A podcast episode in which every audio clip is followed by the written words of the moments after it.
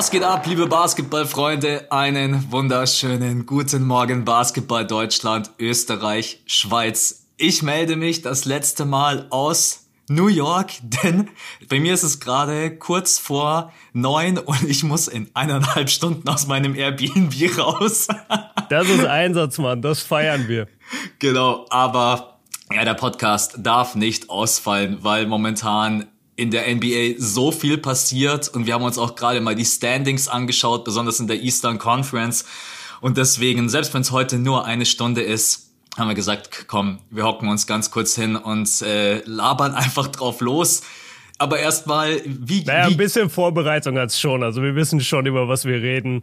Genau. Aber wir haben jetzt äh, nicht das super detaillierte Skript, weil wir natürlich auch ein bisschen Reisebericht von dir wieder hören wollen. Du warst ja äh, beim College Basketball, da haben wir jetzt yes. noch nicht drüber geredet. Genau. Und äh, du warst bei Nix gegen Netz live in der Halle. Also zwei geile Spiele, da bin ich auf jeden Fall gespannt, weil wir haben noch nicht so viel miteinander geredet.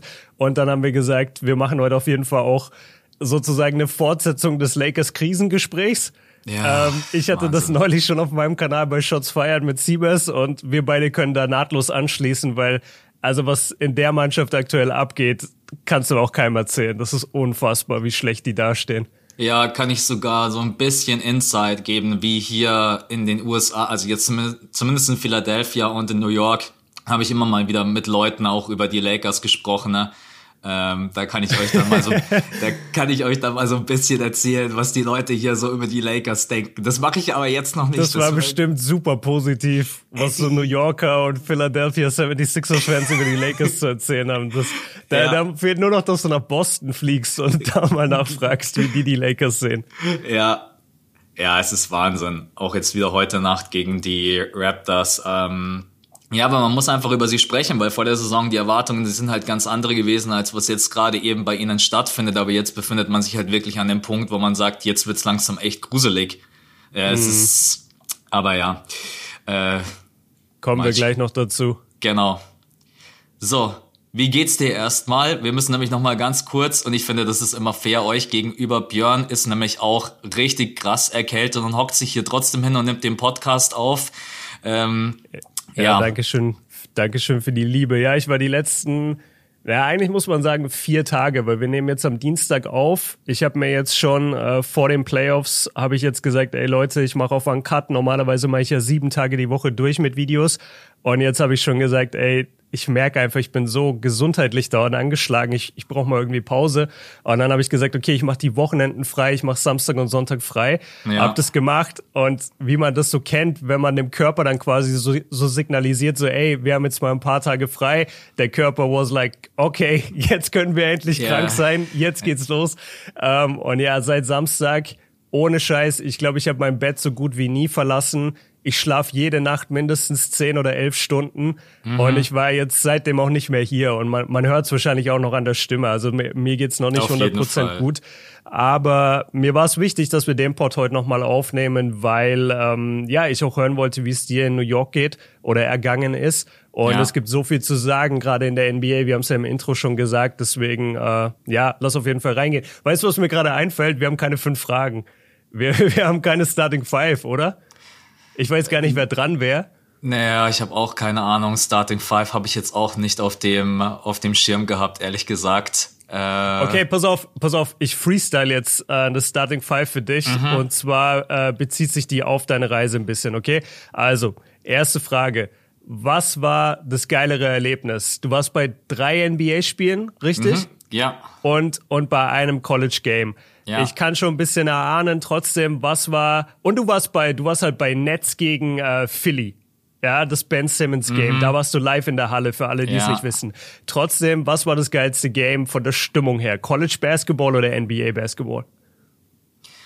Ja, von der Stimmung her, äh, es ist super schwierig. Ich würde eigentlich sagen, Philly gegen Nets. Aber, uh, okay. aber das Ding ist, dass, äh, dass ab dem dritten Viertel also war das Spiel einfach so gut wie gegessen und dann war auch die Stimmung aus der Halle raus. Und deswegen ist meine Antwort tatsächlich College Basketball. Das ist wirklich, mhm. also wenn da die links und rechts mit ihrem Orchester stehen und fangen da an mit ihren Trompeten und dann natürlich auch die ganzen Schoolmates oder Collegemates, die da mit dabei sind, die sind alle so, die feiern selbst den kleinsten Rebound, wo du, wo du einfach dann auch da sitzt, du musst grinsen und irgendwann nach dem zehnten Mal lässt du dich halt auch mitreißen, wo du dann ja. so denkst, ja, okay, hat jetzt gerade einen Rebound geholt, warum stehe ich gerade auf? äh, Aber also hast du dich so mitreißen lassen, also bist du dann auch bei den kleinsten Sachen aufgestanden? Ja, weil ich muss auch sagen, ich war wirklich in so, ich war in so einer Gruppe, das waren wirklich Eltern, die sind halt so mitgegangen und das war irgendwie so, süß und auf der anderen Seite haben die das aber auch voll ernst genommen und ja, das war also College Basketball kann ich wirklich bloß jedem empfehlen, wenn ihr mal die Möglichkeit habt und wenn es dann natürlich auch so Richtung March Madness geht. Schade, dass ich das jetzt nicht mitnehmen kann. Ich glaube, die March Madness beginn, beginnt nächste Woche. Aber das war von der, und es war natürlich auch der Madison Square Garden, das muss man auch noch dazu sagen. Also muss jetzt nicht mm. sein, dass es in jeder College-Halle so ist. Aber von der Fanerfahrung her und wie die Leute drauf waren. Gute Stimmung, gute Laune, College Basketball. Weil bei Philly waren natürlich auch schon sehr viele negative Vibes, muss man sagen. Ja, klar, mit der, mit der Ben Simmons Rückkehr. Äh, zweite Frage, die, die baut darauf so ein bisschen auf. Hast du auch das Gefühl, dass dieses Ben Simmons Thema, dadurch, dass er jetzt aber bei dem Spiel war, schon wirklich gut gehandelt wurde von ihm und von den Nets. Also ja. ich glaube, es wäre viel schlimmer, wenn er nicht zu dem Spiel gegangen wäre, weil am Ende ist es jetzt nicht viel passiert. Klar, es gab die Sprechchöre, klar, es gab die Boos. Es ist nicht viel passiert, muss man ehrlicherweise sagen. Und die, wie, wie soll ich das ausdrücken? So, der, die erste Welle ist jetzt mal abgefangen. Mhm. Weißt du, die, die Philly-Fans konnten sich jetzt mal abreagieren und, und es ist nicht mehr so dieser große Angstgegner, finde ich jetzt.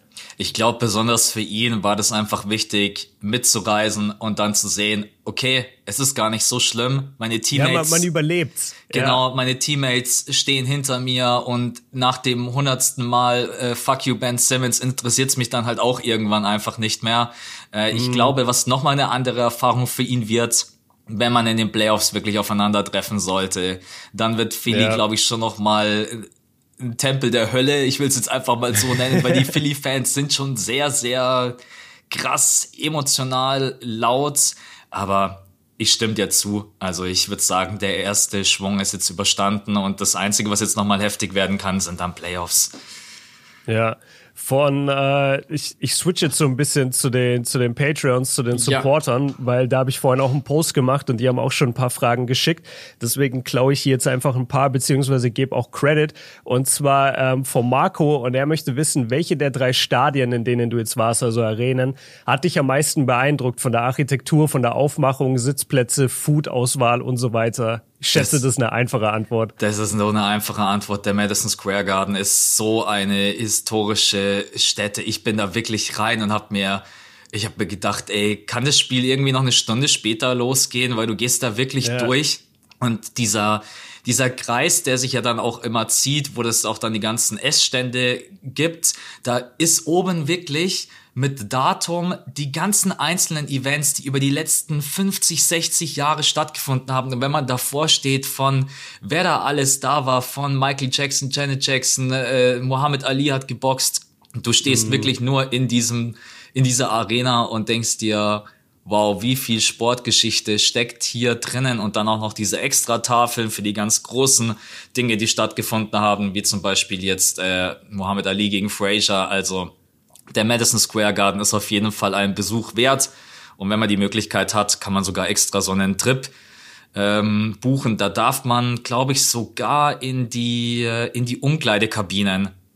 Und das oh, ist natürlich, nice. das ist natürlich auch ja. nice. Also weil, falls ihr mal die Möglichkeit habt, vor dem Spiel kann man schon auch ein bisschen sich was anschauen, aber nicht alles. Aber Madison Square Garden ist schon, ist schon geil und beeindruckend.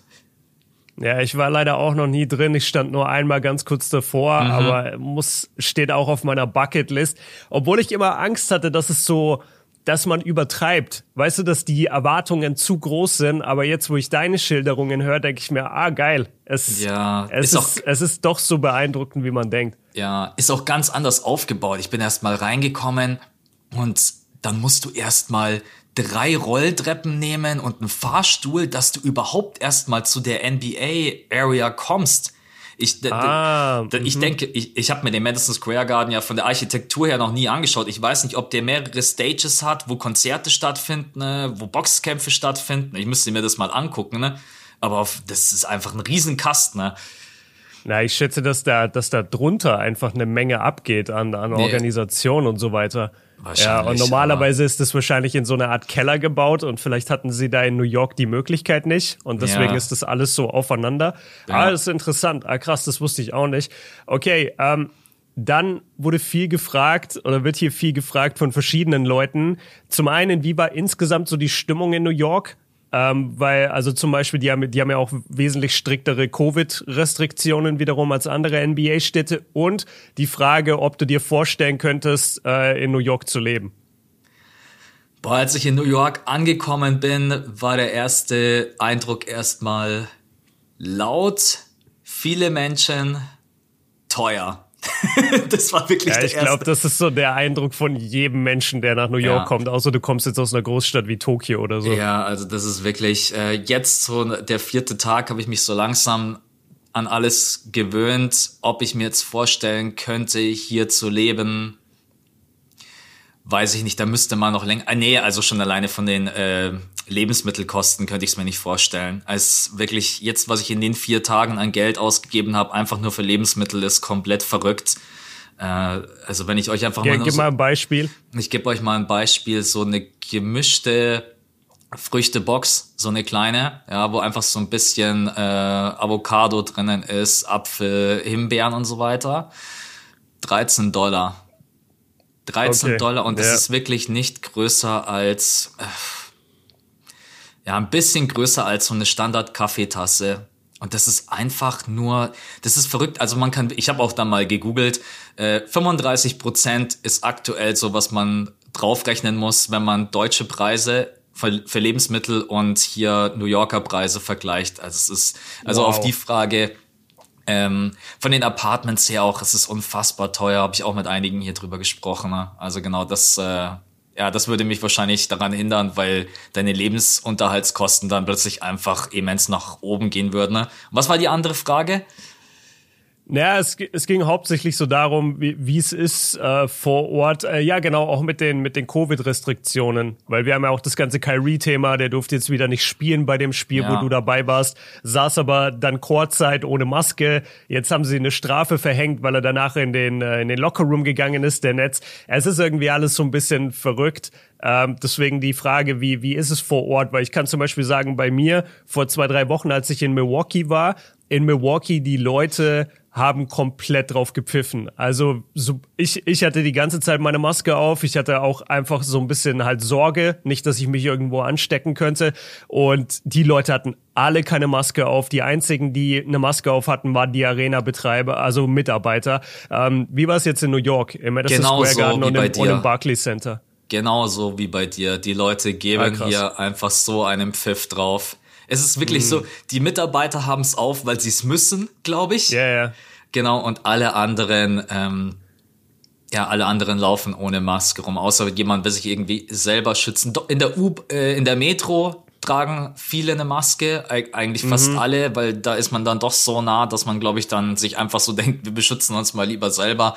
Ähm, aber auch aber beim NBA-Spiel auch. Beim ja. NBA-Spiel sitzt du enger als in der meisten, als in den meisten U-Bahn-Waggons. Aber kein eins, ich habe wirklich rumgeschaut, kein einziger, wirklich nicht ein krass. einziger Mensch hatte eine Maske auf und auch wenn du in die Halle, das hat mich auch gewundert, also Vaccination oder sowas wurde hier auch kein einziges Mal gefragt, aber selbst die New Yorker wissen gerade nicht aktuell ganz genau, was sind überhaupt die Regeln.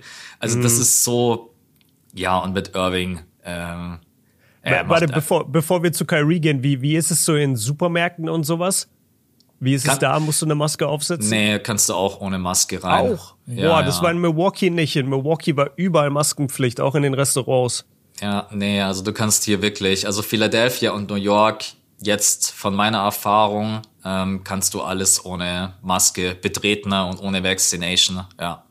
Mm, interessant, okay. Ja, dann, dann kommen wir jetzt zu Kyrie. Er, er kam ja dann reingelaufen, ich weiß nicht mehr, Mitte erstes oder Mitte zweites Viertel, mhm. ähm, mit seiner Freundin, wie ein Boss auf jeden Fall. Die ganze Halle steht auf und Ja, es war, es war schon ein Statement von ihm, muss man sagen. Also er ist da schon reingelaufen, so, ey komm, diese ganzen Richtlinien hier sind Quatsch. Warum darf ich nicht spielen? Aber ich darf Kurzzeit sitzen und High Fives geben an mein Team. Was ist das hier? Ja. Ja, genau. Es, es geht ja gar nicht um das Thema Impfung an sich. Ich meine, wenn man sagt, ein ungeimpfter Spieler darf nicht spielen, dann sollte er halt eigentlich auch nicht in der Halle sein. Und ich meine, da musst du das auch auf die Zuschauer anwenden. Ich meine, die Zuschauer, genau. das Barclays Center ist auch so nah dran. Also wenn ihr auch noch mal in mein Video reinschaut, das ähm, das kam gestern.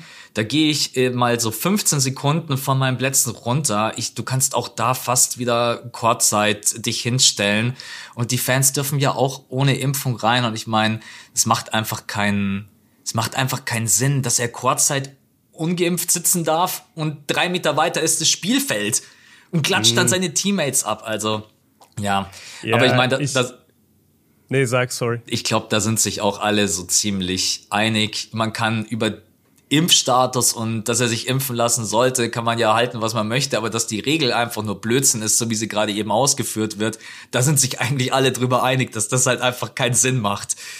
Das ist der springende Punkt, die Ausführung der Regel speziell auf NBA-Spieler bezogen. Und da habe ich aber heute Morgen einen sehr interessanten oder passenden Kommentar gelesen, weil das geht ja nicht darum, dass der Staat New York dieses Gesetz verabschiedet hat mit dem Hinblick auf NBA-Spieler. Mhm. Weißt du, es gibt 28 oder 30 NBA-Spieler in New York mit den Knicks und mit den Nets zusammengerechnet. Und es gibt aber Millionen über Millionen von Arbeitnehmern in der Stadt. Und für die ist es ja hauptsächlich gedacht. Da, da hat ja keiner im Kopf jemanden wie Kyrie Irving, der die Hälfte seiner Arbeitszeit in andere Städte fliegt. Ja. Und äh, der, der also es gibt ja auch niemand, der sich nicht impfen lässt und dann aber zuschauen geht bei den bei seinen Teamkollegen, also ja. bei, bei seinen Arbeitskollegen. Bei also Arbeit. setzt sich ja nicht hin und, und sagst ja, jetzt gucke ich dem mal zu, wie er die Straße kehrt. Also das das ist halt so so einzigartig, was ein NBA-Spieler da dann wiederum für, für einen Status hat und, und ja. wie den seine Arbeit abläuft.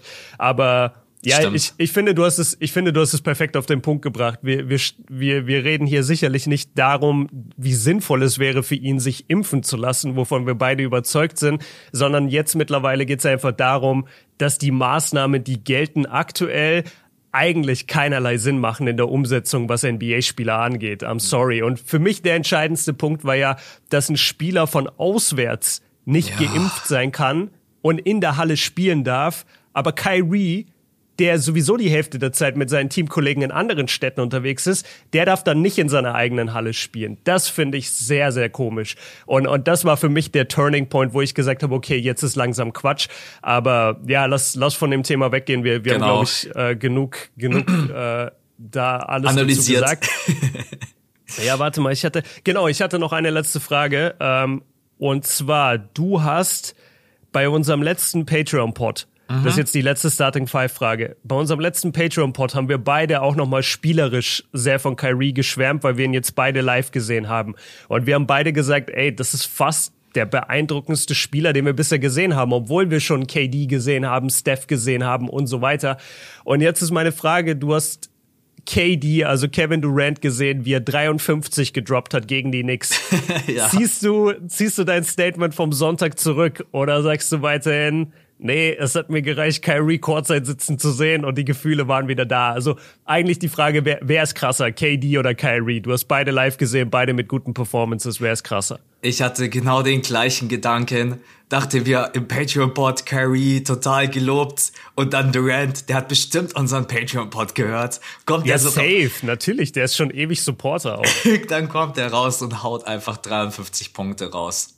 Ähm, ich kann das nicht beantworten. Ne? Ich bin einfach nur unglaublich dankbar und happy, dass ich beide spielen sehen durfte. Äh, Durant ist halt noch mal jemand.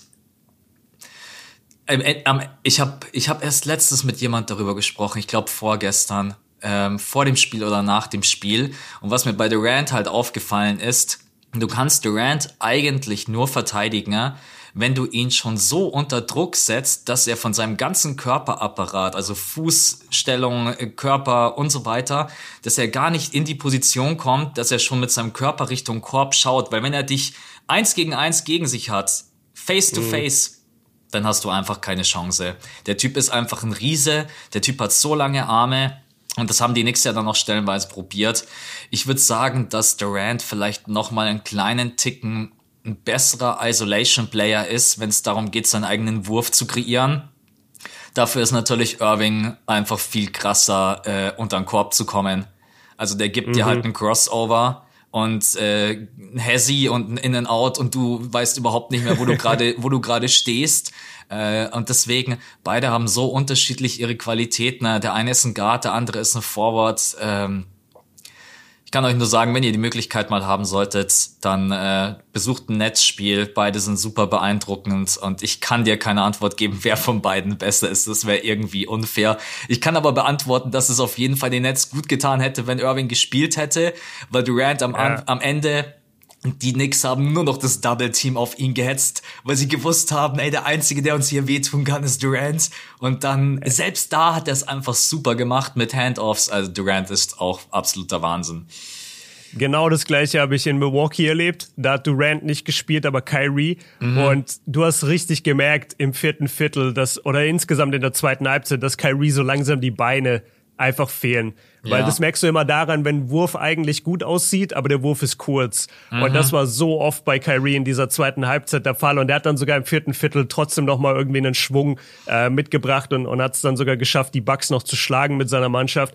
Aber das ist mir auch aufgefallen, dass wenn einer von beiden alleine ist, dann geht's halt wirklich das ganze Spiel auf sie. Und es gab auch in ja. dem Knicks-Spiel, ähm, gab es den Moment, da, da haben sogar die Kommentatoren dann drüber geredet, da war Kevin Durant auf der Bank und dann gab's so eine richtig hässliche Possession, eine nach der anderen für die Nets. und dann haben die auch gesagt, ja, und guck mal, das ist halt dann die Realität. Wenn du ja. Kyrie nicht auf dem Feld hast, wer bringt dir jetzt Offense? Und dann fällt dir oft auf, ah, okay, ist relativ eng. Äh, da muss dann aktuell Seth Curry ähm, eigentlich aushelfen als, als primäre Scoring-Option.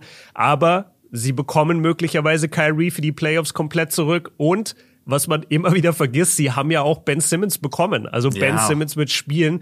Und ich glaube, in Vollbesetzung ist Brooklyn wirklich das gefährlichste Team in der NBA. Ja. Ja, weil sie einfach zwei so krasse Isolation-Player haben mit Durant und Irving. Und das, deswegen bleibe ich auch dabei. Ich, denke, dass Ben Simmons da sehr gut reinpasst, weil Ben Simmons mhm. einfach keine Würfe nehmen muss. Ben Simmons kann sich so richtig auf die Dinge konzentrieren, die er gut kann. Das bedeutet im Open Court Transition Basketball, was du mit Durant und Irving ja auch wunderbar spielen kannst. Also das hat man ja auch gegen Philly gesehen. Die haben ja Philly stellenweise wirklich überrannt und mit Ben Simmons kann man das halt auch yeah. wunderbar machen. Und dann hast du halt noch einen All-NBA Defender, der dann halt auch einfach mal die beiden Jungs entlasten kann. Und deswegen, ja, mal schauen, wenn er sein Comeback gibt. Aktuell meinte ja Steve Nash, er ist noch nicht mal bereit, um One-on-One -on -One zu spielen. Aber da ändert sich auch jeden Tag der aktuelle Stand bezüglich Ben Simmons. Lass mal in Richtung Playoffs gehen, wenn wir schon über die Nets reden, weil gerade yes. ist das, was so durch die Community geht, ist ja immer dieses, ja, fuck, man nimmt jetzt, also man kriegt jetzt den Nummer 1 Spot im mhm. Osten und trifft dann aber in der ersten Runde auf Brooklyn. Ja, so, und, so und davor hat gerade jemand, jeder Angst. Und um das einmal zu erklären, also aktuell steht Brooklyn wirklich an der Acht. Also für euch da draußen, Leute, stehen ja. an der Acht. Und es sieht im Moment so aus, als würden sie entweder an der Acht oder an der Neun finishen. Ich schätze einer der beiden Spots. Ich glaube nicht mehr, dass sie an die Sieben kommen. Sagen wir mal, sie bleiben an der Acht. Wenn sie an der Acht bleiben, dann müssten sie im Play-In zuerst gegen die Raptors spielen. Mhm. Das ist entscheidend, weil bei den Raptors in Toronto darf Kyrie wiederum nicht in der Halle spielen. Ja. Das heißt, wenn das Play-In stattfindet, Nets gegen Raptors, dann ist es Kevin Durant möglicherweise mit Ben Simmons alleine gegen die Raptors, ohne Kyrie. Ja. Wenn sie das gewinnen würden, würden die Nets ähm, Stand heute gegen die Bucks spielen in der ersten Runde. Alter, das Alter so was, episch. ist, was ist das schon für eine Serie? Und ganz ehrlich, ich hätte sehr Angst um meine Bucks. Ich will nicht die Nets sehen in der ersten Runde, sage ich mhm. dir, wie es ist. Ja. Aber okay, zweite Option. Die Nets verlieren dieses erste Play-in-Spiel gegen mhm. die Raptors und müssen dann spielen gegen den Gewinner aus Hawks gegen Hornets. Da gehe ich jetzt einfach mal im Best Case davon aus, dass sie beide schlagen würden. Das heißt, die Nets würden am Ende ein Standing haben an der 8 und das würde wiederum bedeuten, sie spielen gegen den Erstplatzierten, wo die aktuell Heat. die Miami Heat stehen. Ja. Wo ich mir auch als Heat ziemlich verarscht vorkommen würde, wenn ich die ganze Saison das beste Team bin und dann muss ich in der ersten Runde wiederum halt gegen Brooklyn spielen. Ähm, Und deine 76ers, ich sag dir, wie es ist, ich, ich glaube, die scheißen sich richtig ein vor den Netz und die haben keinen Bock auf die Netz in der ersten Runde und deswegen bleiben die, die schön an der 3 oder an der 4. 100 Prozent. Doc Rivers hat sogar neulich äh, gesagt, dass er Joel Embiid für den Rest der Saison immer mal wieder schonen wird. Ja. Also ich glaube, die warten das ab, weil wenn die Sixers so weiterstehen wie jetzt gerade, dann spielen sie in der ersten Runde gegen die Cavaliers. Der ja. perfekte Warm-up-Gegner. Der perfekte ja. Warm-up-Gegner und nicht gegen die Nets. Ähm, wie siehst du das? Also, ich, ich weiß gar nicht, ich habe so viele Fragen an dich. Zum einen, Nets gegen Raptors, Play-In. Bist du bei den Raptors oder bist du bei den Nets?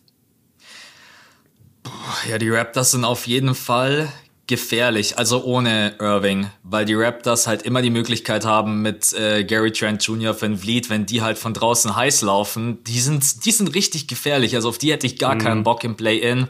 Ähm, und defensiv haben die so viele Waffen gegen Durant. Mhm. Also die, die, die, die, wie sagt man das? Also die, die haben lange Wings im Überfluss. Ja, weißt du, die haben drei, vier Leute, die Durant verteidigen können. Pascal Siakam, Scotty Barnes, ey, da hast du auf jeden Fall OG. genügend, genau, genügend Größe und Länge, die du mit reinwerfen kannst.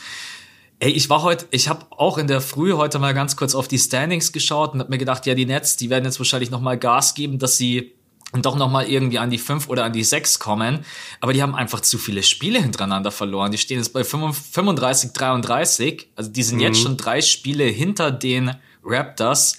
Äh, da sieht man übrigens auch nochmal, wie wichtig gerade einfach jeder Sieg ist. Egal ob gegen die Sixers oder auch gegen die Knicks. Das sind jetzt nicht so Siege, wo man sich so denkt, oh ja, die nehmen wir auch mal mit. Deswegen spielt auch ein Durant 43 Minuten gegen die Knicks. Komm, yeah, ey, also. An, ich, an einem Mittagsspiele am Sonntag. Ja, das ist, äh, was hier übrigens voll beliebt ist. Das hat mich richtig interessiert. Da habe ich mit dem einen oder anderen drüber gesprochen. Und dann habe ich gesagt, wie ist es eigentlich Sonntag bei euch so diese ganzen Mittagsgames? Wie werden die hier wahrgenommen? Und dann haben die gesagt, das ist hier voll äh, Family, Primetime und sowas. Um 13 Uhr NBA Basketball.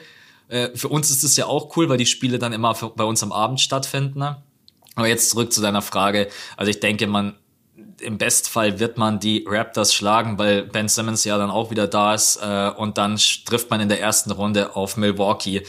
Äh, ich ja. glaube, das größte Problem für die Nets wird sein, genau das, was wir beide auch letztes Jahr so viel besprochen haben. Wenn du in der ersten Runde auf die Bucks triffst, dann wirst du bis zu den Finals ein Programm haben, was wahrscheinlich zu hart ist. Also du hast dann, du hast dann die Bugs, dann hast du eventuell so jemanden wie die, ich, ich weiß gar nicht, wie ja, es die, die Sixers sind dann in der zweiten genau, Runde. Dann hast du wahrscheinlich die Sixers und dann am Ende triffst du noch auf die, I don't know, wen auch äh, immer. So wie es aussieht, die Heat. Ja. Und das ja. ist halt dann schon echt tough. Also erstmal musst du so lange fit bleiben, gesund bleiben, was ja auch leider bei Durant und Irving immer ein Thema ist. Und dann kommst du in den Finals an und triffst auf keine Ahnung, die Phoenix Suns und die Warriors. Und deswegen, ich denke auch, dass die Nets dieses Jahr wieder ein großes Problem haben werden, dass einfach der Weg in die Finals zu hart wird. Also die müssen eigentlich jetzt wirklich versuchen, jedes Spiel noch zu gewinnen, dass die vielleicht irgendwie an die sechs kommen, aber das macht's auch nicht besser, weil an der sechs triffst du halt auf die Sixers.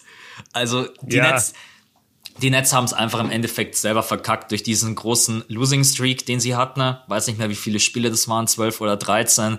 Und jetzt ist eigentlich egal, wie sie es drehen oder wenden. Sie werden einfach einen richtig toughen ähm, Playoff-Schedule haben, egal was sie machen.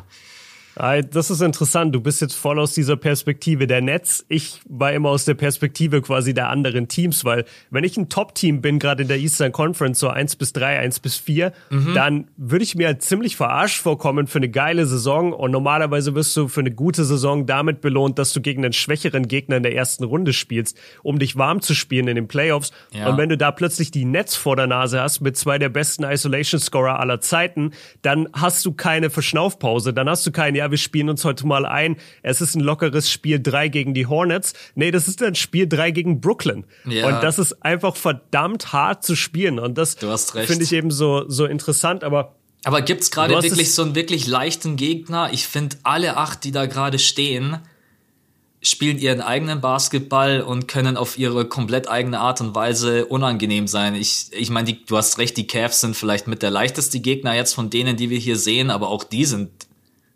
Scheiße. Ich also, hatte keinen Bock, die ganze Zeit gegen Evan Mobley und gegen Jared Allen zu spielen und gegen Darius Garland.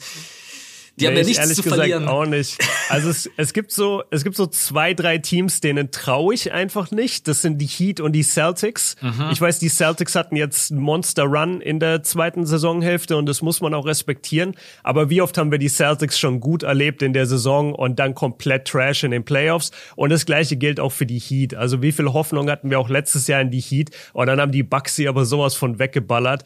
Ja. Ähm, ich bleib dabei, dass Jimmy Butler ein super, ein super Spieler ist und er ist ein Star und er ist ein All-Star, er ist aber kein Superstar. Und abgesehen von diesem einen Run, den er hatte da in den Finals in der Bubble, abgesehen davon habe ich noch keine Superstar-Leistungen von Jimmy Butler gesehen, okay, das eine Mal bei den Sixers muss, muss man ihm zugutehalten gegen die Raptors in der Serie vor ein paar Jahren.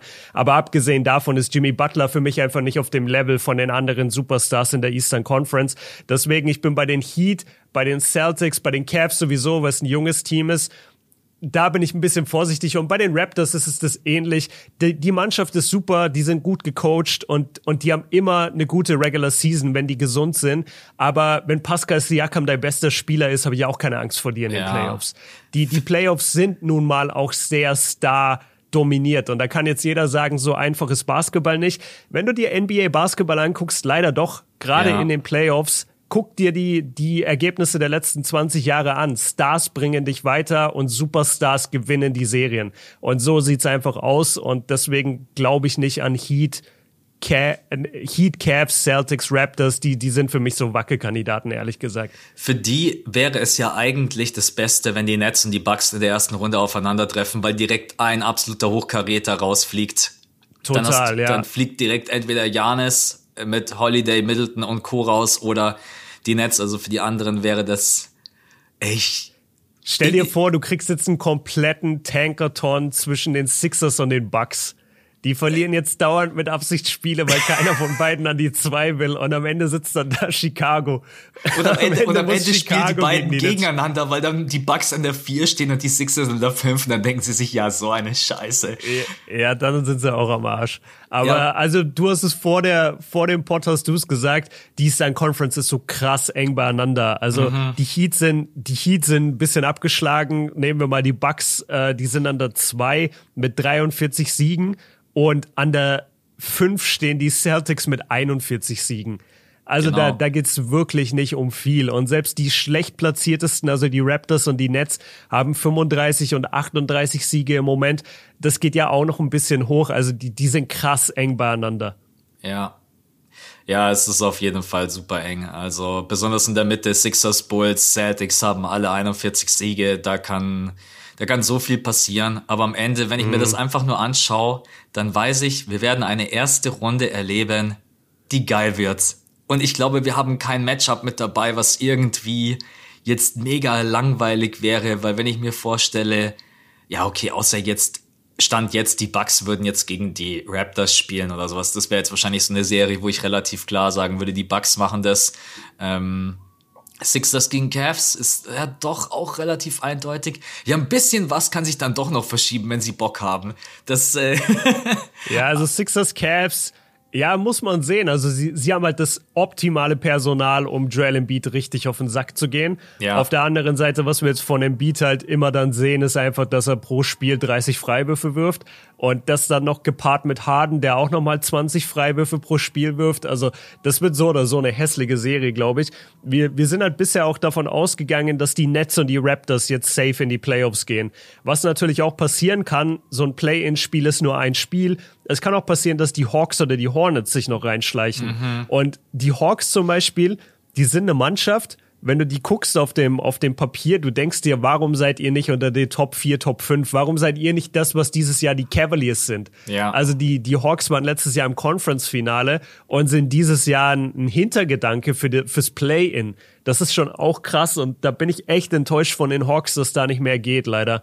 Ja, absolut. Also ich würde aktuell, würde ich sagen, die Nets gewinnen gegen die Raptors, sind dann an der 7. Und wenn die Hawks dann gegen die Hornets, ich sag, dass die Hawks gegen die Hornets gewinnen würden und die Hawks würden für mein Empfinden auch, glaube ich, gegen die Raptors gewinnen. Und dann würden die Nets an der 7 stehen und die Hawks an der 8. Kann auch ja. sein, dass die Raptors. Ah, okay. Kann auch sein, ich, dass die Ich wäre bei den Raptors. Ich glaube an die Raptors. Ja.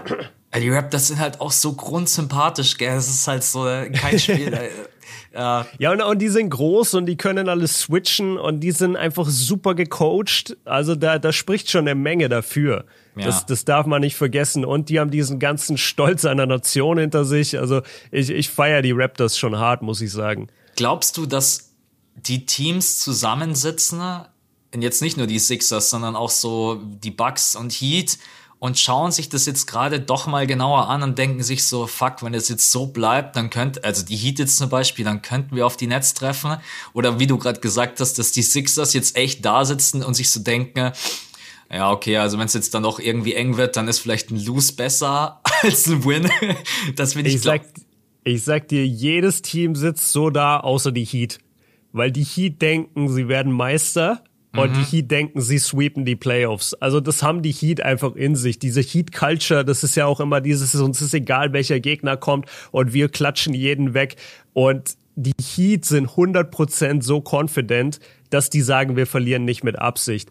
Ja. Jedes andere Team, die Bucks, die Sixers, die Bulls, die gucken sich das an und schauen wirklich ganz genau. Weil also aktuell die Bucks. Ich würde lieber als Dritter in die, in die Playoffs gehen und in der ersten Runde gegen die Cavaliers spielen, als als Zweiter mit ein ja. paar Siegen mehr und dann aber gegen Brooklyn spielen. Oder ja. auch Toronto. Also ich hätte einfach viel lieber die Cavs, wenn ich, wenn ich die, ähm, wenn ich die Bucks zum Beispiel wäre oder auch die Sixers.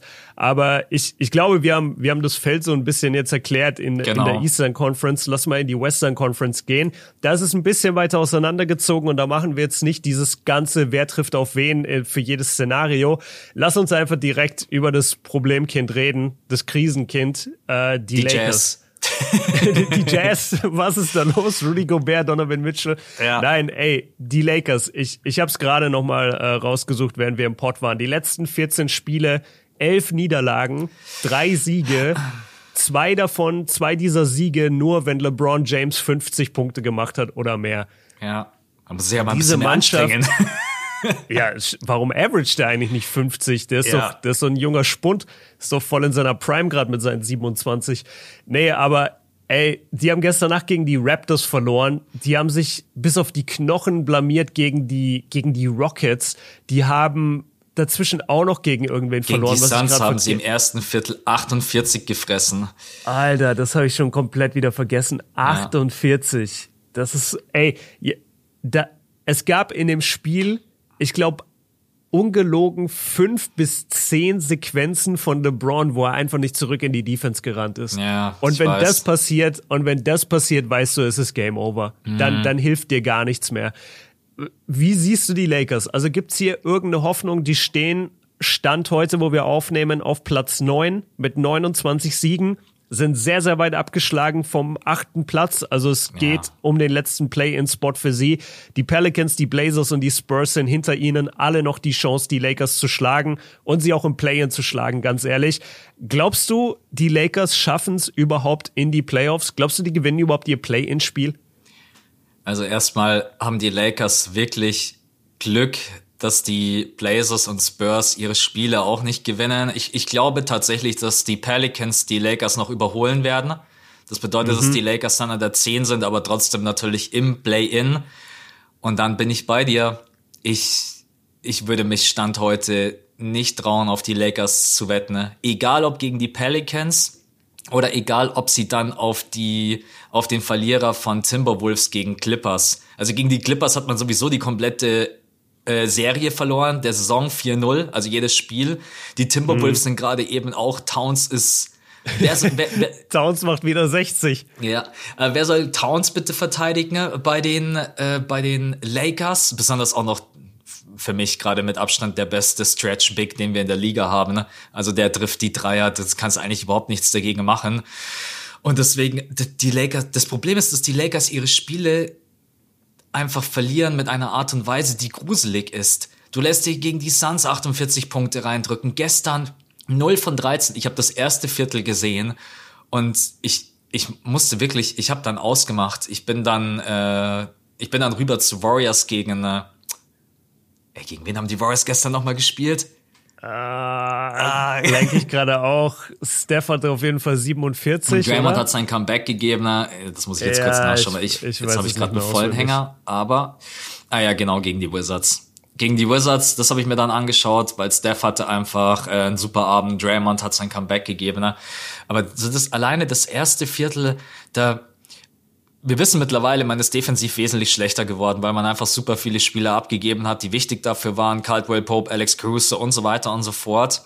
Aber dass die Offense jetzt auch gerade noch so katastrophal ist, du hast ja wirklich außer Malik Monk erwischt mal einen guten Abend von draußen oder Mellow ballert dir mal irgendwie sechs, sieben Dreier, hast du LeBron James und die anderen machen acht bis zehn Punkte.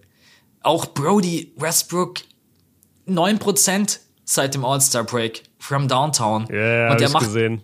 Und er macht man, man wäre gerade ja glücklich über das, was er dir normalerweise gibt. Und das normalerweise gibt er dir diese 18-8-8 oder 20-8-8. Ja. Die würden gerade die Lakers mit Handkuss nehmen. Bitte.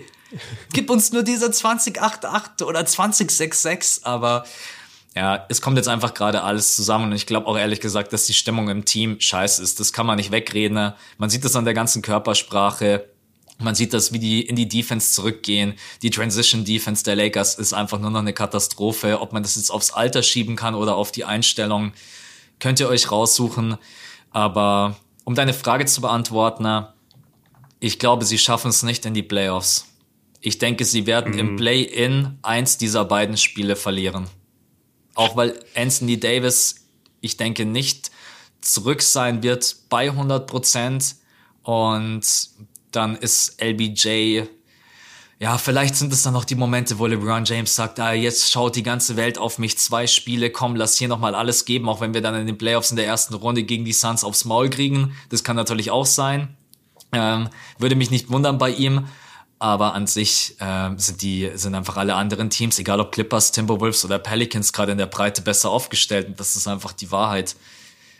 So, jetzt, was das ist deine ist Meinung? Einfach, das ist einfach die Wahrheit. Shots feiert. Ja, ey, was soll man groß noch dazu sagen? Also, ich habe gerade mal geguckt. Das Einzige, was LeBron, glaube ich, aktuell motiviert, ist der Topscorer-Titel. Und selbst der ist aber gerade bei Joel Embiid wieder. Also mhm. da müsste er sich auch richtig krass anstrengen, weiterhin diese Zahlen da aufzulegen und um die 30 in jedem Spiel zu scoren, damit er da rankommt. Also das wird auch verdammt schwierig und, und Janis hat den gleichen Wert wie LeBron. Also dieses Top-3-Rennen unter den Topscorern, das ist jetzt auch nicht gesagt, dass er das 100% gewinnt, wenn er weiterhin spielt. Du ich, du siehst es halt auf dem Feld, auch gestern gegen die Raptors, ey, es gab so viele Momente, wo LeBron komplett ausgerastet ist auf seine eigenen Teammates oder gegenüber den Schiedsrichtern. Der, der pfeift ja selbst aus dem letzten Loch. Das merkst ja. du auch. Und ich habe einen längeren Artikel darüber gelesen, ähm, wie es aktuell mit Anthony Davis aussieht und dass er halt natürlich gerade sein, sein Comeback ein bisschen rushen könnte, damit er den Lakers noch irgendwie hilft. Voll die und gute Idee bei so einem Spieler. ja, super Idee bei ihm, finde ich auch. Nee, und, und da wurde aber dann auch die Frage gestellt, ja, aber ganz ehrlich, wofür? Also mhm. die Lakers haben ja wirklich keinerlei Chancen, dass sie irgendein Erstrunden-Matchup gewinnen würden dieses Jahr. Weder gegen die Suns noch gegen die Grizzlies. Das, das, okay, die Grizzlies möglicherweise mit einem super fitten AD, aber also wette mal auf einen super fitten AD, das mache ich im Leben nicht. Und ich glaube auch ehrlich gesagt, dieses Westbrook-Thema, jetzt sind wir dann doch wieder bei ihm, ich will ihm aber gar nicht so viel, so viel die Schuld dafür geben. Ich glaube einfach, man konnte sich gar nicht vorstellen, sich so krass zu verkalkulieren. Ja. Also man wusste, okay, Brody altert. Man wusste, er bringt dir kein gutes Shooting. Aber dass ein Typ wirklich in dieser Saison so komplett auseinanderfällt, überhaupt nicht mit den anderen Stars fittet und dazu noch von seiner eigenen Fanbase so hart angegangen wird, dass er schon öffentliche Statements dagegen machen muss, weil er seine Familie nicht mehr zu den Spielen bringen will. Ich glaube, dieses Ausmaß konnte man sich einfach nicht vorstellen. Und dann, wie du sagst, ey, am Ende, mit wem stehst du denn dann da immer auf dem Feld? Das ist so krass. Die, die Starting Five gestern war LeBron Westbrook, Malik Wonk, Austin Reeves und Stanley Johnson. Ja, get the fuck out of here. Damit gewinnst du in der Western Conference halt nichts. Nee, Gar nichts. Also sorry, das, das sind drei Spieler, die da nichts verloren haben, bei einem Top-Team im Westen. Dann hast du Westbrook, der überhaupt nichts mehr bringt. Und dann hast du LeBron. So, und, und das ist dein Team. Und der spielt jede Nacht 40 Minuten und fragt sich danach auch, okay, wofür eigentlich? Also die, die Lakers, ich bin bei dir, die Pelicans werden sie höchstwahrscheinlich jetzt noch überholen. Dann sind die Lakers an der, an der 10.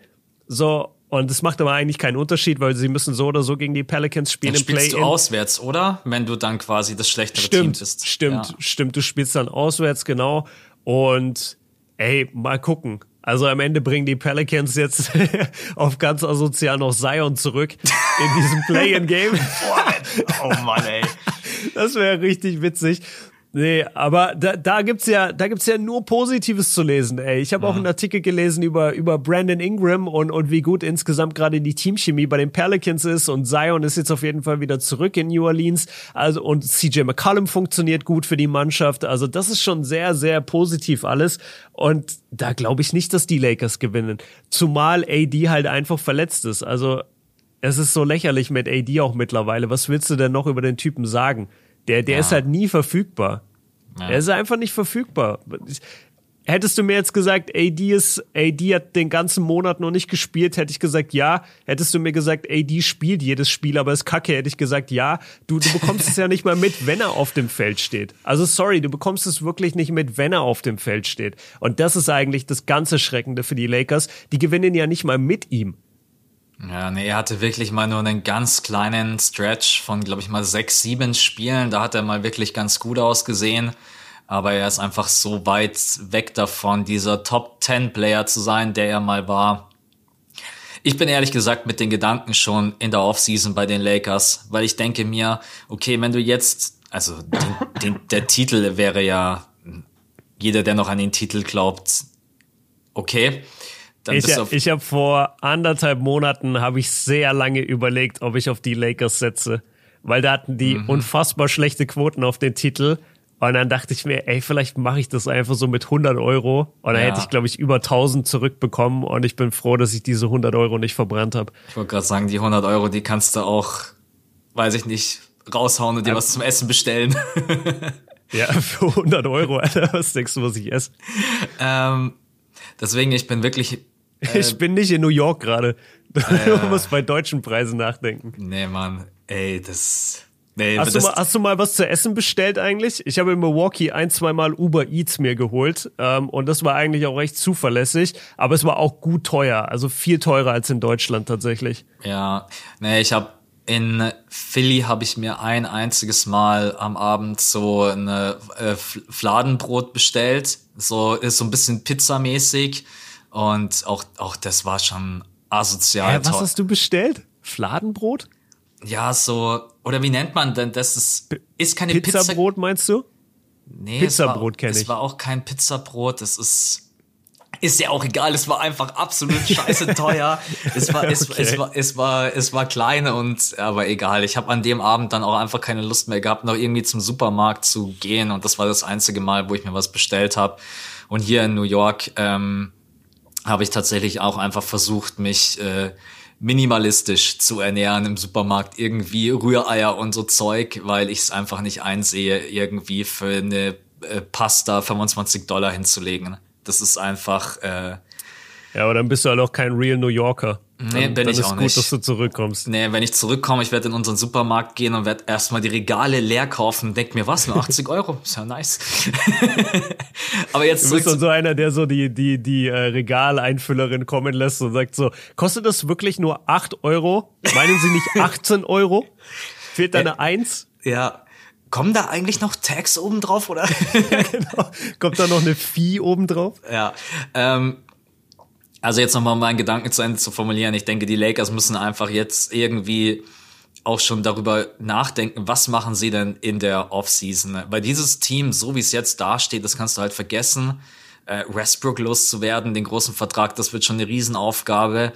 Und da musst du dir halt auch Gedanken über die Zukunft machen, weil du hast keine Picks, du hast noch LeBron James und du hast noch Anthony Davis. Ich glaube, mit LeBron James kommt, glaube ich, in sein letztes Vertragsjahr und AD hat vielleicht noch ein Jahr länger.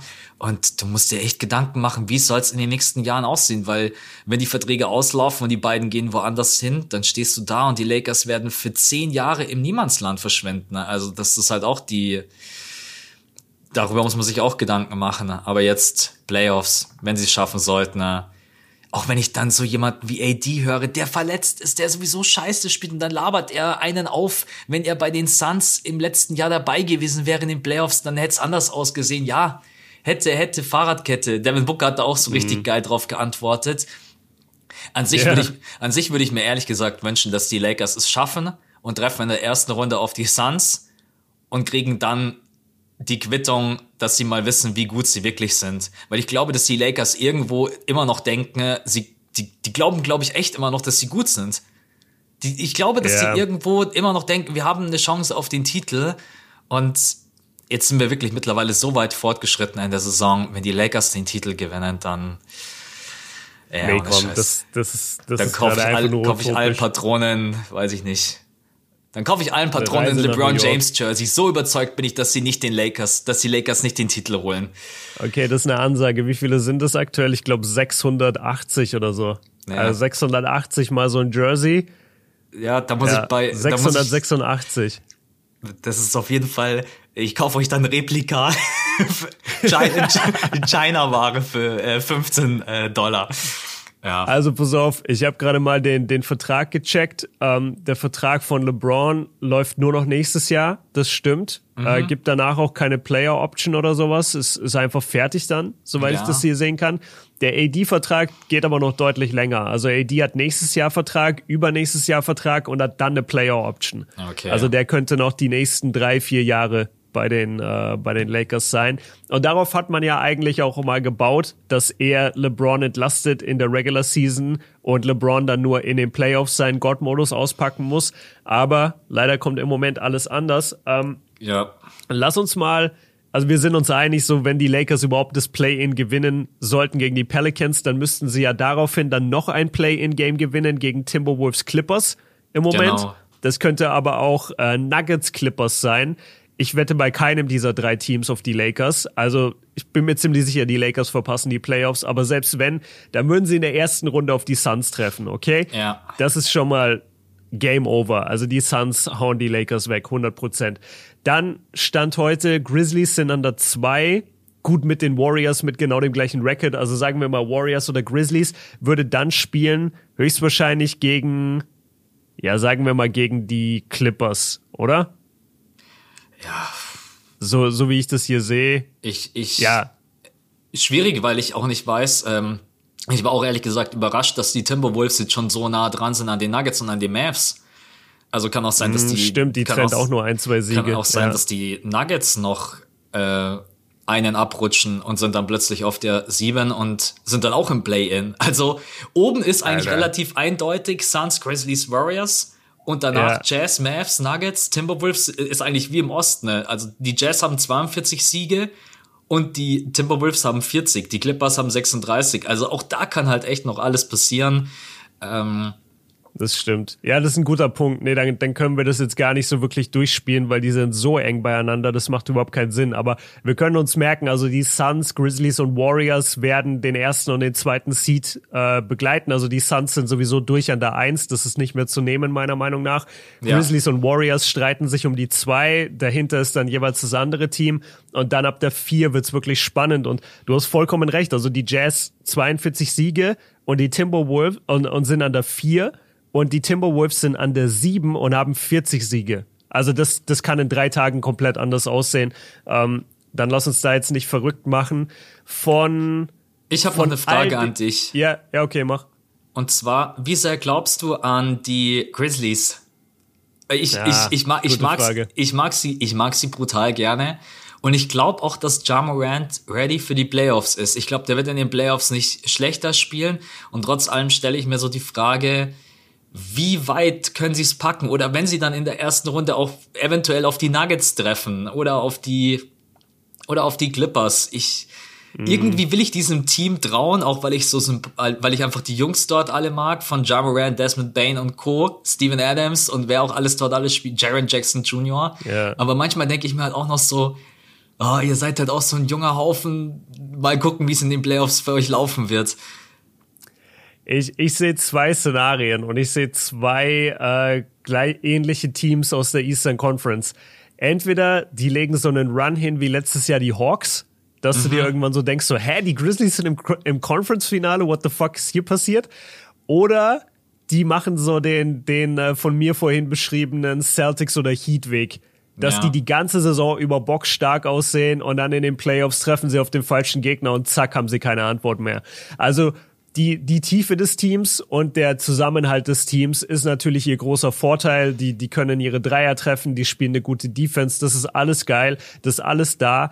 Aber was man halt nicht unterschätzen darf, die sind super jung, die haben keinerlei Playoff-Erfahrung und deswegen, gerade wenn sie gegen so ein Team wie die Nuggets treffen, ey, was meinst du, wie abgezockt Jokic in diese Playoffs geht? Mhm. Vor allem, wenn der seine, seine Supporter wieder zurückbekommt, seinen Supporting Cast mit Murray und mit äh, Porter Jr. Also, die Grizzlies sind das Team, wo ich mich am wenigsten trauen würde, drauf zu setzen, dass sie in die Conference Finals gehen.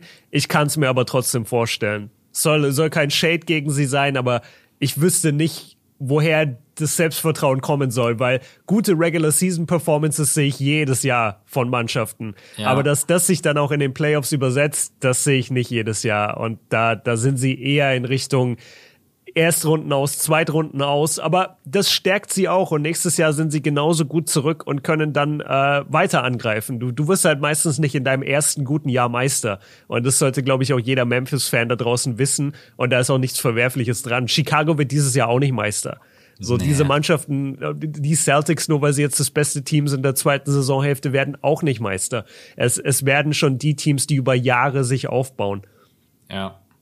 Sehr schön zusammengefasst. So ähnlich sehe ich das auch. Ich, der okay. Einzige, der wo, glaube ich, wirklich das Ganze in Richtung Positives drehen kann, ist Ja Morant. Wenn er wirklich in die Playoffs reingeht und es lockt in, so ein bisschen wie Trey Young, den Vergleich von dir fand ich super mit den Hawks. Ich meine, die Hawks mhm. letztes Jahr waren auch so überragend, weil Trey Young hat boxstarke Playoffs gespielt. Und ja. ja, ist alleine schon geil, dass wir Ja Morant in den Playoffs sehen werden. Ich, ich, freue mich und ich hoffe, sie kriegen einen geilen Gegner. Sie kriegen vielleicht auch einen Gegner, wo man jetzt nicht denkt, boah, das wird schwierig. Ähm, Nuggets könnte echt ein mieser Gegner sein für die Grizzlies von den Matchups her. Aber ja. vielleicht so, warum eigentlich nicht so, wie es gerade steht? Grizzlies gegen Timberwolves. Fände ich, fänd ich. Boah, das wäre überragend, ey. Das wäre so eine geile Playoff-Serie. Ja, die Timberwolves waren doch auch schon wie viele hundert Jahre nicht in den Playoffs? Also es wäre, glaube ich, yeah. für beide doch eigentlich ganz cool. Beide sind nicht so erfahren. Äh, beide haben viele junge Spieler. Also das Matchup wäre ich, fände ich eigentlich ganz nice. Das wäre, glaube ich, eine meiner Lieblingsserien in der ersten Runde. Grizzlies gegen Timberwolves, Ja Morant gegen Ant gegen ja. Anthony Edwards. Die würden sich in jedem Spiel nur gegenseitig battlen, wer mehr Big Men aufs Poster packen kann. da, da mache ich mir ein bisschen Sorgen übrigens, weil du gesagt hast, äh, mit Ja.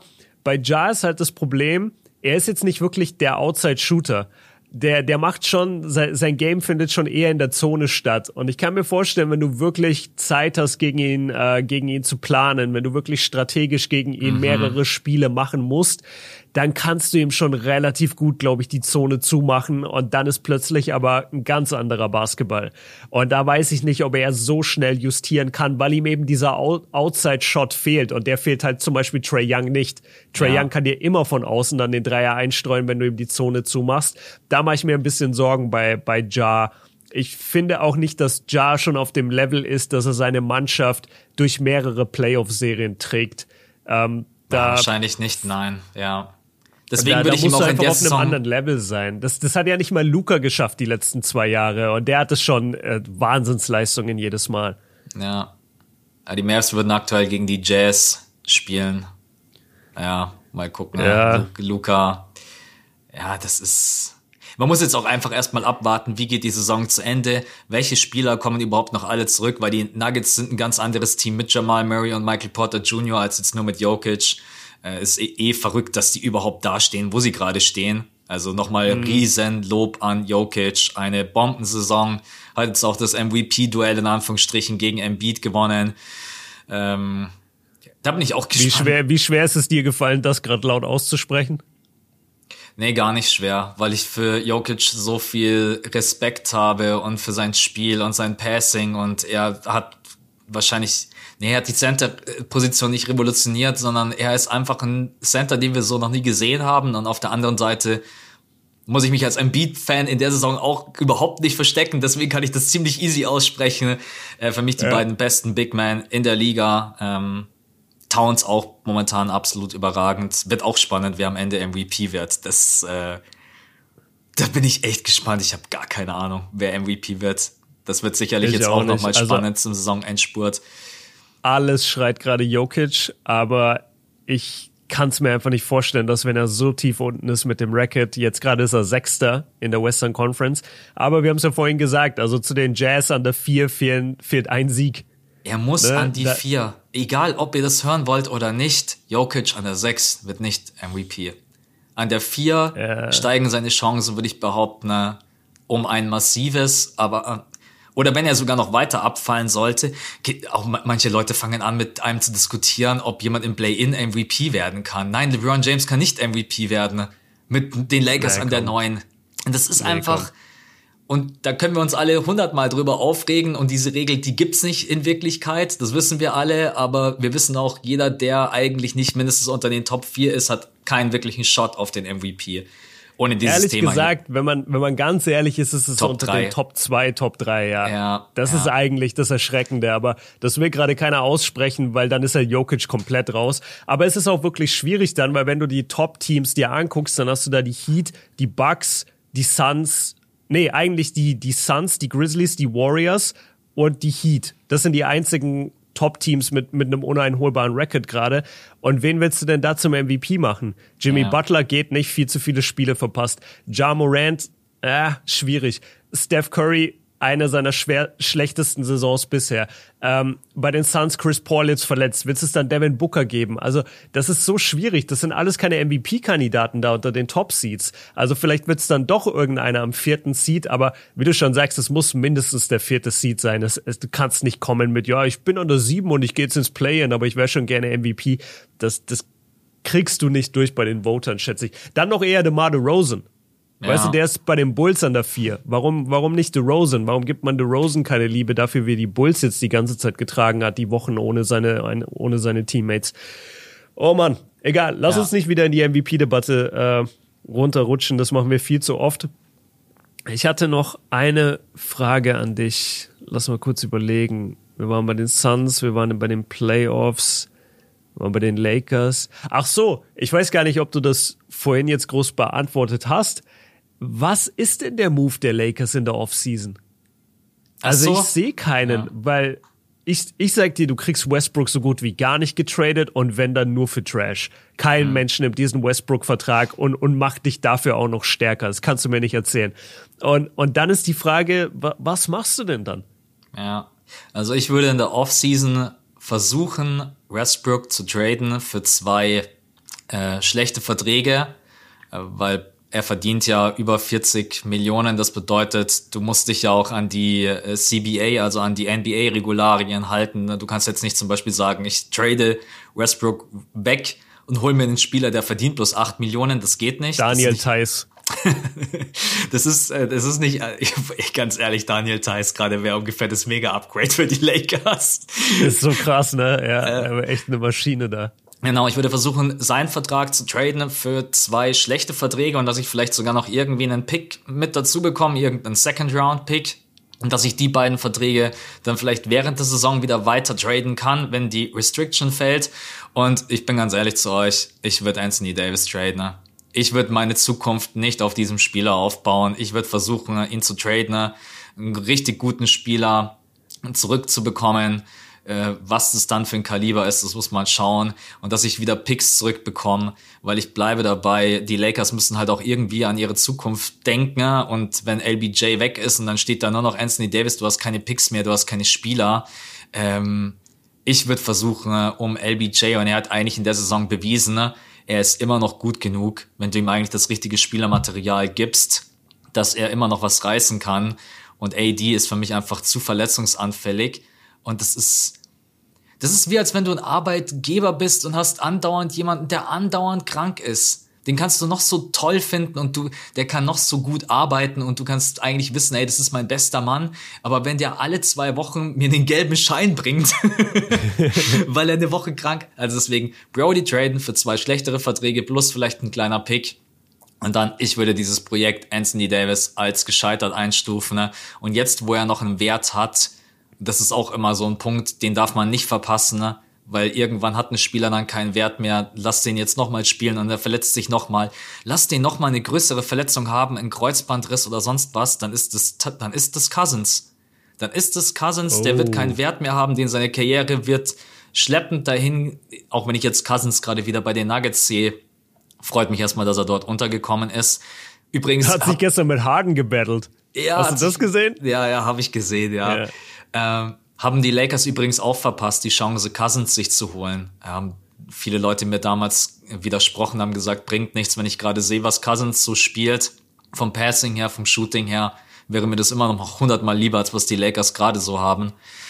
Genau, das wäre meine Idee für die Offseason und LBJ behalten, weil er ist einfach zu wichtig für die Franchise.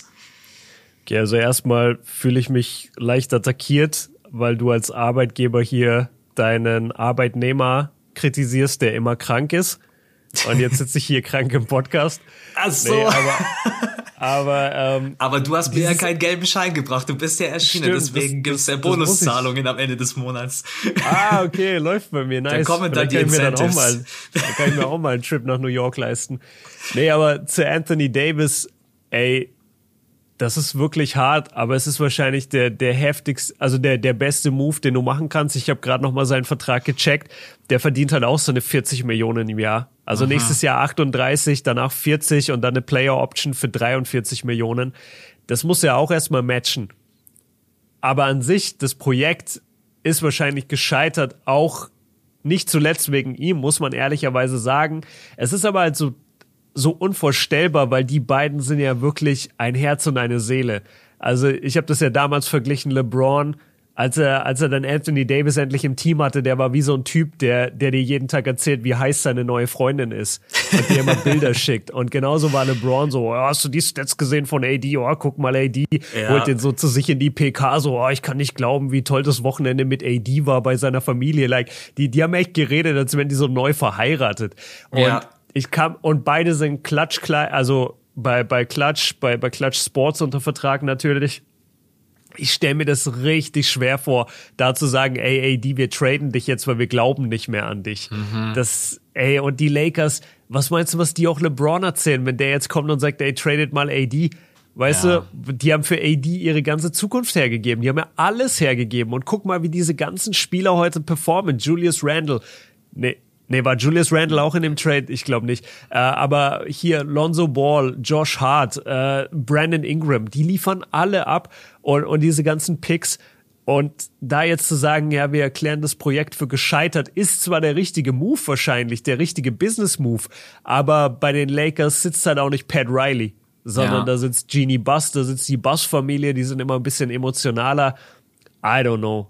Ich, ich, ich sagte, bei Danny, bei Danny Ainge wären schon alle geflogen. Danny, Ainge hätte schon dreimal LeBron getradet. Ganz ehrlich, Danny Ainge.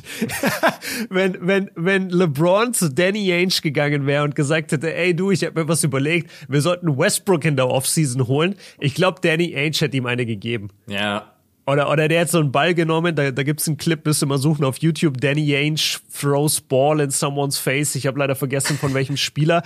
Das ist so witzig. So aus dem Nichts nimmt Danny Ainge den Ball, zieht ihn voll auf und wirft ihm so einen Typen ins Gesicht. Ich glaube, das hätte er gemacht mit LeBron, wenn der gesagt ja. hätte, ey, hol mir mal Westbrook, ich glaube an den. Oh Mann. Es ja, kann Lakers. Jetzt auch, es kommt natürlich auch drauf an, was, äh, wie ist das Mindset von LeBron James? Sagt er, hey, ringtechnisch, ich werde MJ sowieso nie einholen können. Und jetzt versuche ich einfach, nochmal mir einen Scoring-Title zu holen. Der erste in der All-Time-Scoring-Liste zu werden. Und dass ich mal einfach jetzt meine, vielleicht denkt er sich auch einfach, hey, ich bin jetzt 37, ey, ihr könnt mich alle mal. Ich spiele jetzt meine letzten zwei, drei Jahre hier runter. Gibt mir noch irgendwie Material an die Seite, wo ich mir nicht jeden Abend denke, was ist das hier für eine Scheiße? Kann auch sein, dass Richtig LeBron trocken. geht aufs Feld, LeBron geht aufs Feld, guckt sich so seine Teammates an. Was ist das für eine Scheiße? That's all what we got. ja, that's all we got. Austin Reeves. Wobei, ich mag Austin Reeves, aber ey, come on, Alter. Ja, also deswegen, äh, ja, wird super spannend. Macht es natürlich nicht leichter, dass sie jetzt beide bei Clutch Sports sind. Ähm, aber ja. Ja, und dass LeBron ihm quasi einen Ehering angesteckt hat. Ja. Ich glaube, ich glaube, Savannah war irgendwann sogar eifersüchtig auf Anthony Davis. Das ist schon. Aber ich habe Neuigkeiten, ne? man kann sich auch scheiden lassen. Also von dem her, da wird der ah, Ehering okay. halt wieder abgezogen. Sorry, es funktioniert einfach nicht. Ey, das stelle ich mir richtig unangenehm vor. Das ist wie, als würde man Schluss machen mit jemand.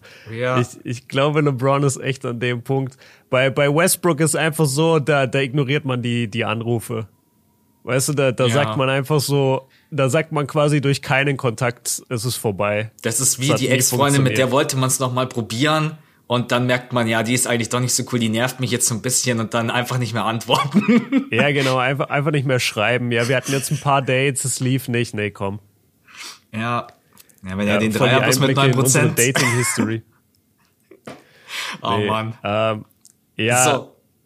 Also damit haben wir die Lakers auch abgehandelt. Und ich glaube viel mehr. Wie, wie ist es bei dir? Du, du bist von der Zeit her, du musst jetzt aus deinem Airbnb raus, oder? Genau, ich wollte jetzt auch sagen, das wäre eigentlich jetzt ein super Zeitpunkt. Ähm, ich glaube, wir haben jetzt ja doch über eine Stunde aufgenommen, oder? Wenn ich mich nicht täusche. Ja. Und genau, ich muss jetzt aus meinem Airbnb raus und heute Abend geht dann mein Flieger. Das ist ein bisschen blöd.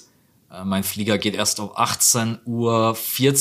Aber ja, meine Güte, am Flughafen, es gibt Steckdosen, es gibt kostenloses Wasser, yeah, let's go. ja, und, und also so ist doch immer, diese, diese Transatlantikflüge zurück sind ja eigentlich immer in der, am Abend, dann mhm. steigst du ein, kriegst du Abendessen und dann irgendwie, irgendwann machen sie wie so bei so Papageien einfach so ein Tuch drüber so, ja. Die machen dann einfach das Licht aus und sagen, ihr schlaft jetzt alle sechs ja. Stunden. Und dann, wenn du wieder aufwachst, kriegst du einmal Frühstück und dann ist so, ja, in einer Stunde landen wir. Genau. Das ist eigentlich immer das, das Schöne. Und man hat voll viel Rückenwind bei diesen Atlantikflügen zurück. Ich fliege zwei so Stunden schneller, als ich hingeflogen bin. Ey, ja, ja das ist, ey, das ist das beste Feeling, wenn du denkst so, ah, fuck, jetzt wieder acht Stunden zurück und dann sagen die, nee, nur sechs. Oder ja. nee, nur fünf. Also es ist überragend. Ja. Egal. Okay, dann letzter Kommentar von, von Michael, den sehe ich gerade noch bei Patreon. Der hat gerade jetzt geschrieben, keine Frage, aber richtig geil, dass ihr zurzeit so viel Vor-Ort-Content bringt. Danke, äh, auch im Namen von Max, das freut uns, weil da haben wir auf jeden Fall Wert drauf gelegt, jetzt wo es wieder möglich ist in dieser Saison. Und äh, ist uns ein Anliegen, das auch weiterhin zu bringen und dass wir auch mal zusammen rüberfliegen. Leute dachten schon, wir beide haben Beef à la LeBron und Anthony Davis. Na, über, da müsstet ihr meine Sprachnachricht hören, die ich Björn das letzte Mal geschickt habe. Drei Minuten habe ich ihm erzählt, dass wir unbedingt zu den Playoffs gemeinsam rüberfliegen. Stimmt. Und das ist wirklich ja. Ein Plan, den wir haben. Wir wissen noch nicht, also wir wissen ja die Matchups noch gar nicht, aber wir werden wirklich schauen, dass wir einmal gemeinsam rüberfliegen und ja, ey, ja, wir als Buddies, ey, wir brauchen keine Regular Season, wir brauchen richtig Primetime, wir brauchen Playoffs, Mann.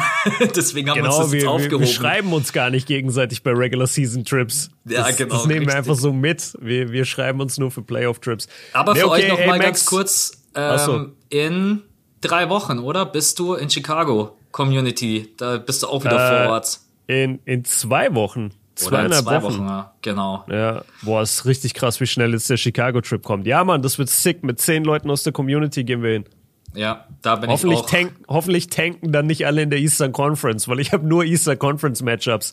Ich hoffe, ich glaub, die tanken dann nicht alle. Ich glaube nicht. Ich glaube, ihr habt richtig geile Duelle und vor allen Dingen ihr habt auch Duelle von einigen Teams, für die geht's dann auch noch was. Ihr, du hast ja unter anderem hast du nicht die Hornets mit dabei, die Bucks die Celtics ja. und noch irgendein Team. Ich sag dir, das nicht. werden richtig geile Spiele, weil für alle geht's um was, ähm, weil es auch so eng ist. Also genau.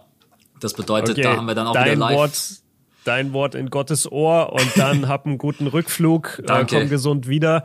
Und Leute, wir hören uns am Sonntag wieder im Patreon-Pod und dann nächste Woche Mittwoch wieder hier ganz normal um 5 Uhr morgens. Danke euch fürs Einschalten. Max, guten Flug. Haut rein. Bis dann. Ciao. Ciao.